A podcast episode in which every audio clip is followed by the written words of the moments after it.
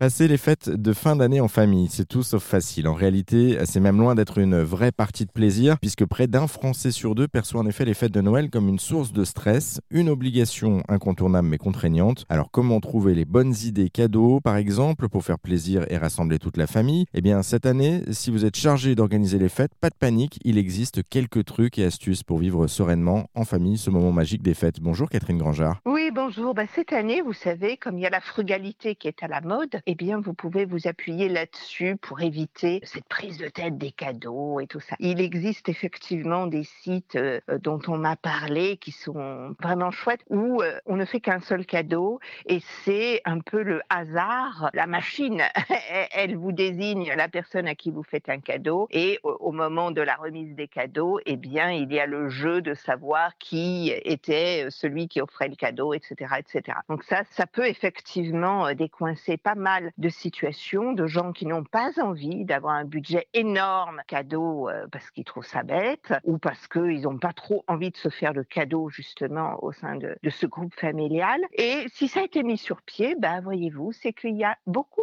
de gens qui en ont marre, marre, marre de cette cérémonie cadeau absolument euh, contraire à ce qui est profondément ressenti. Exactement. Et moi, le premier, c'est une source d'angoisse, hein, pour être totalement transparent, où euh, justement faire un cadeau à sa famille, euh, aux membres de sa famille, bah, je sais jamais si ça fait plaisir, pas plaisir, donc je dépense dans, dans, des choses qui finalement finiront peut-être dans un placard. Donc du coup, depuis un an ou deux, j'essaie de faire un seul cadeau, mais qui compte, et, et, pour le coup en amont pour savoir un petit peu si ça fera plaisir ou pas aussi. c'est la magie de Noël, mais d'un autre côté, on est sûr de faire plaisir. Et puis voilà, c'est une autre façon de, partager. vous, je, le rappelle parce que je vous ai pas présenté, hein, vous êtes en tant que psychanalyste hein, pour justement notre invité aujourd'hui. Ce stress dont, dont, on parlait, cette contrainte des fêtes de fin d'année, c'est quelque chose que, que, vous avez conscience également, puisque vous avez des clients.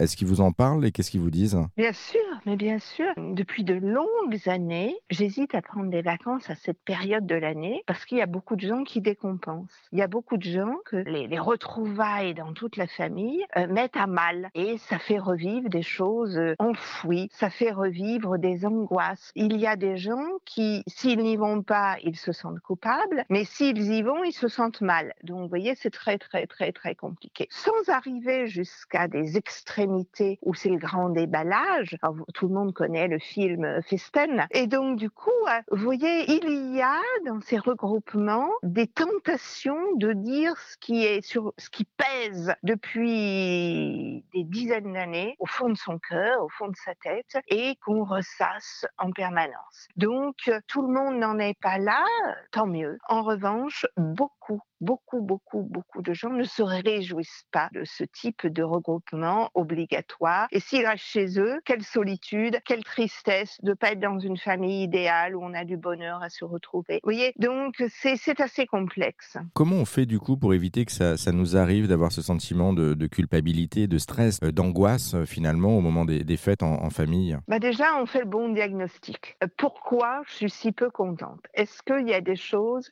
qui sont à améliorer facilement? Est-ce qu'en en parlant en amont avec une personne qui a un peu de pouvoir dans la, famille en disant écoute non si de nouveau un tel me fait des réflexions sur ma coupe de cheveux, mon célibat, mon divorce, mes gosses pas polis, etc., etc., je ne viendrai plus. Donc est-ce que tu peux faire en sorte que on évite tout ça? Donc vous voyez ça c'est possible dans certaines familles. Dans d'autres familles c'est bon bah écoute, moi, je viendrai pas au réveillon de Noël, mais je passerai, euh, par exemple, deux jours après, et on, on présentera le fait que j'étais dans ma belle famille, même si c'est pas vrai d'ailleurs, hein, parce que comme ça, j'évite un tel qui euh, euh, repart à tel moment. Vous voyez, il y a des moyens de, s'arranger. Et puis, euh, il y a d'autres techniques, celles que j'appelle de l'imperméable, c'est de faire glisser. C'est de se dire, bon, telle personne, c'est foutu, elle comprend rien, elle est complètement obtuse, c'est, c'est pas la peine. Donc, moi, je ne lui parle pas. lorsqu'il prend la parole, je quitte la table, etc., etc. Vous voyez, il y a des moyens aussi de, de se dire, bon, il faut que ça glisse parce que c'est foutu, quoi, c'est irrémédiable. Et puis, dans certaines situations, c'est l'alcool, vous voyez, il faut éviter trop, trop, trop d'alcool. Alors, on prépare, je sais pas quoi, un cocktail sans, sans alcool. On propose des choses qui vont permettre que l'alcoolisation ne crée pas les dérapages. Alors, ça, c'est pour la partie, effectivement, rencontre familiale. On, a évoqué la partie cadeau. Il y a aussi une autre partie euh, de, stress qui est engendrée pour ceux qui reçoivent et notamment pour ceux qui organisent. Euh, là, je parle de, stress et de charge mentale. Euh, justement, comment est-ce qu'on peut s'organiser en amont pour limiter ce stress et cette charge mentale? Voilà, alors là aussi, il y a plein de techniques, hein. il y a plein de possibilités selon la famille. Parce qu'il y a des familles qui vont dire, allez oui, cette année, on passe à la frugalité parce que, je je sais pas, il y a la guerre en Ukraine. Alors c'est peut-être juste indécent d'être là au foie gras, machin et tout ça.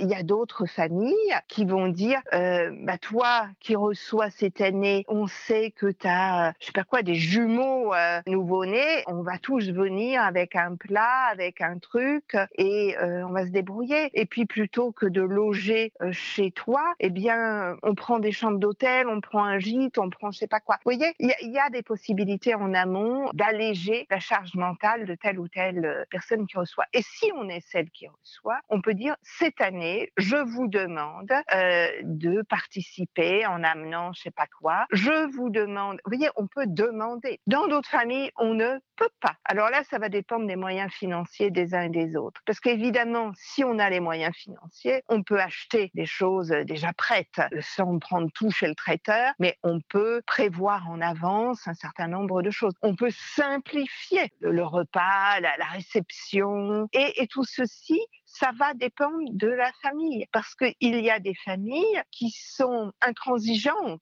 et auquel cas, si vous recevez mal, vous en entendrez parler pendant dix ans. Donc, euh, il n'y a pas de solution miracle. Hein, voilà, on le répète pour recevoir, comme pour les cadeaux, comme pour la conversation. Mais parfois, il y a des solutions plus simples. On peut s'autoriser à demander. On a le droit. En tout cas, l'important, c'est le dialogue, d'échanger et, de s'écouter. Un petit mot pour terminer sur les enfants. Je voulais qu'on en parle quand même. Pourquoi est-ce que c'est important de les mettre à l'honneur en cette période aussi? Bah écoutez, Noël, c'est pour les enfants. On croit au Père Noël. Alors on met les enfants à l'honneur parce que quelque part, on est des enfants. On n'a pas tué l'enfant en nous. Hein. Il y a quelque chose qui, on aime encore toutes ces lumières dans les rues, même si on nous dit, euh, mais attention, parce qu'il va falloir quand même moins chauffer cet hiver, moins dépenser en électricité. Ah, mais il faut pas toucher à Noël. Vous voyez, il y, y, a quelque chose euh, à interroger au plus profond de chacun d'entre nous. Est-ce que j'arrête de croire au Père Noël cette année? En tout cas, on va se poser la question. Merci beaucoup Catherine Grangeard pour tous ces conseils et cet échange. Euh, finalement, j'aimerais terminer par ça. Finalement, Noël et les fêtes de fin d'année restent des occasions uniques euh, de passer du temps ensemble, en famille, et de profiter des gens qu'on aime. Alors pour organiser Noël en famille, restons des enfants, justement, car comme le disait Guillaume Apollinaire, c'est Noël, il est grand temps de rallumer les étoiles.